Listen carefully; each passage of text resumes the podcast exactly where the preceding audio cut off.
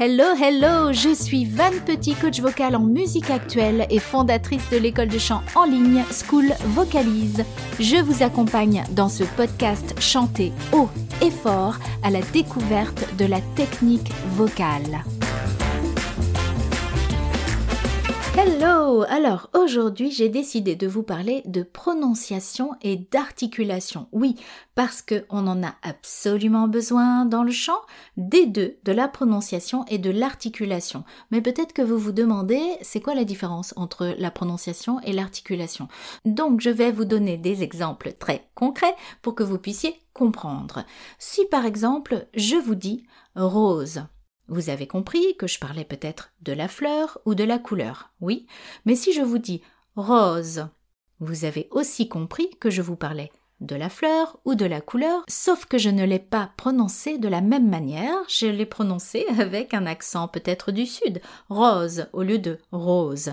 Donc la prononciation, c'est la manière dont vous prononcez, ça peut être avec un accent, ça peut être parce que vous êtes malade, et là, vous m'avez aussi comprise, même si j'ai fait le malade avec le M qui n'était peut-être pas très articulé.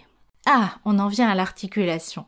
L'articulation, c'est notre moyen de produire des sons définis. Donc on peut bien articuler un son ou mal l'articuler ou l'articuler d'une manière différente. C'est ça qui va produire nos sons, que ce soit des voyelles ou des consonnes, donc on se sert des articulateurs, des lèvres, de la langue, des dents, du palais, pour articuler nos sons. Effectivement, on va se servir de la prononciation et de l'articulation dans le chant. Si un de mes élèves chante hurt et que c'est écrit H-E-A-R-T en anglais, je vais lui dire c'est pas comme ça qu'on prononce heart. Parce que en anglais, on ne prononce pas hurt, H-E-A-R-T, mais plutôt heart. Donc c'est plutôt un A qu'un E. Ça, c'est une histoire de prononciation. S'il me chante my heart, ça ne veut pas dire mon cœur. Ça veut dire ma, et puis hurt, c'est ma blessure. Donc ça ne veut pas dire la même chose. Et le fait qu'il est mal prononcé, et pas mal articulé, parce que là, il a bien articulé, hein, mon élève mais il a mal prononcé et donc on ne comprend plus le message. Dans le chant, ce qui nous intéresse, c'est que ce soit bien prononcé pour faire passer le message, pour qu'on comprenne nos paroles, et idem par rapport à l'articulation, qu'on articule assez les mots pour se faire comprendre, mais aussi qu'on articule de telle manière à ce que la production du son, c'est-à-dire la voix notre son qu'on vise soit à la fois joli et à la fois confortable. Alors joli, évidemment, euh, moi je vais trouver quelque chose de joli et mon voisin va trouver que c'est moche, mais quand je parle de joli, je parle que vous, vous le trouviez joli. Si vous, vous chantez, il faut que vous sachiez quel style de son vous visez, et il faut que quand vous émettez votre son, ce soit confortable. Et c'est à ça que sert la technique vocale, entre autres. Alors je vais vous donner un exemple d'articulation dans le chant par rapport aux voyelles. Dans la parole, quand on parle tous les jours, on ne va quasiment pas utiliser cette astuce d'articulation pour nos voyelles. Si je vous chante un i et que je dois chanter ce même i dans les graves ou dans les grands aigus, je ne vais pas l'articuler de la même manière, c'est-à-dire que je vais faire une ouverture, donc une modification de voyelle pour une meilleure production. I... Maintenant, je vais essayer de le monter, de le monter, de le monter, donc d'aller dans les aigus.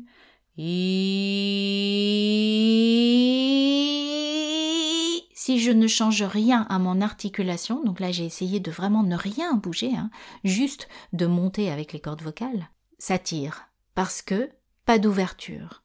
ce qu'il faut faire quand on chante un i et qu'on va dans les aigus, c'est qu'il faut absolument desserrer, avoir une ouverture qui va vers le et. Légèrement, parce qu'on va pas aller vraiment vers un et, mais entre les deux. I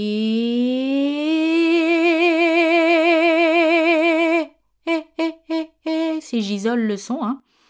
Donc ça, c'est un exemple du I vers le E. Ça sera pareil du U vers le E ou du OU vers le O.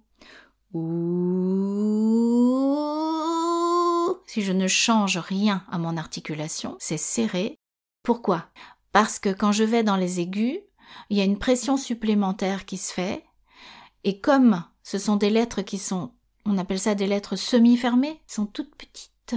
Et il y a une pression trop grande et il faut donc ouvrir pour relâcher cette pression. Donc mon OU va devenir un O, en tout cas, il va s'approcher du O.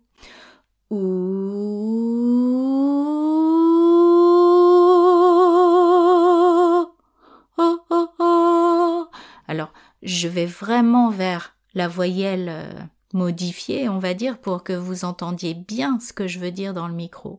Votre articulation, donc, elle est là dans le chant pour à la fois bien prononcer et qu'on comprenne le message et les paroles que vous voulez dire, et à la fois pour vous faciliter la vie pour un beau son, un son confortable et une jolie résonance. Là, je vous ai montré la modification de voyelle en allant de quelque chose qui était fermé vers quelque chose d'ouvert, mais on peut très bien aussi avoir le souci inverse. Par exemple, j'ai une élève récemment qui m'a chanté avec une grande aperture, donc une grande ouverture, ces voyelles qui allaient tout le temps vers le A, donc tout le temps vers une ouverture euh, très grande. Par exemple, ça pourrait faire ça.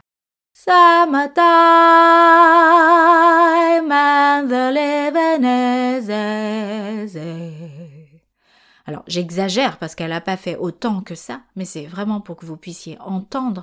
Il y a trop d'ouverture. Parce que dans Easy, on n'est pas dans les grands aigus, on est plutôt dans les médiums graves, et donc on peut vraiment définir nos voyelles. Si je chante Summer time. Ok, ouvert. And, c'est aussi ouvert. The, le E, il n'est pas non plus the. The, the, il n'y a pas une grande ouverture. The living is, Là, il n'y a pas une grande ouverture non plus. Hein. C'est pas the is, the is. Donc c'est assez petit. Et le easy, pareil. Donc il faut apprendre à gérer votre articulation pour gérer votre aperture. Et puis après, il y a aussi définir les consonnes, tout ça parce que vos consonnes, ce sont vos petites percussions et qui vous permettent de former des mots. Si on pouvait chanter qu'avec des voyelles, euh, ça serait très facile. Les consonnes, elles nous font souvent refermer la bouche, donc remonter la mâchoire. Et nous, pour chanter, on a besoin de redesserrer les dents, re-aller vers une ouverture conséquente. Donc, Travaillez la langue, travaillez vos lèvres, projetez vos O, vos OU, vos U, toutes vos labiales.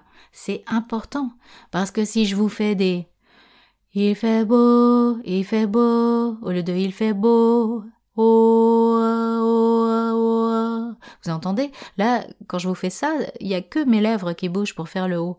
Quand on chante avec ce qu'on appelle les lèvres molles, on ne définit pas par exemple les O, les OU, ça va faire O, OU, et on a l'impression que la personne elle s'ennuie à mourir. Dites-vous que tous vos petits mots, ce sont des bijoux, que vous voulez qu'on vous comprenne.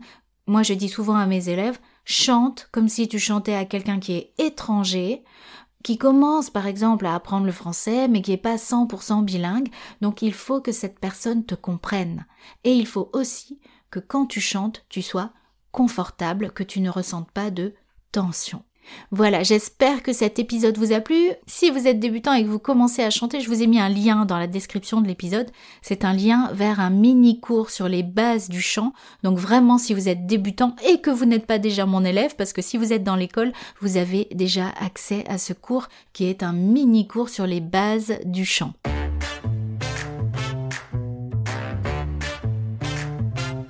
N'hésitez pas à laisser un commentaire par exemple sur Apple Podcast. Chantez bien et à la prochaine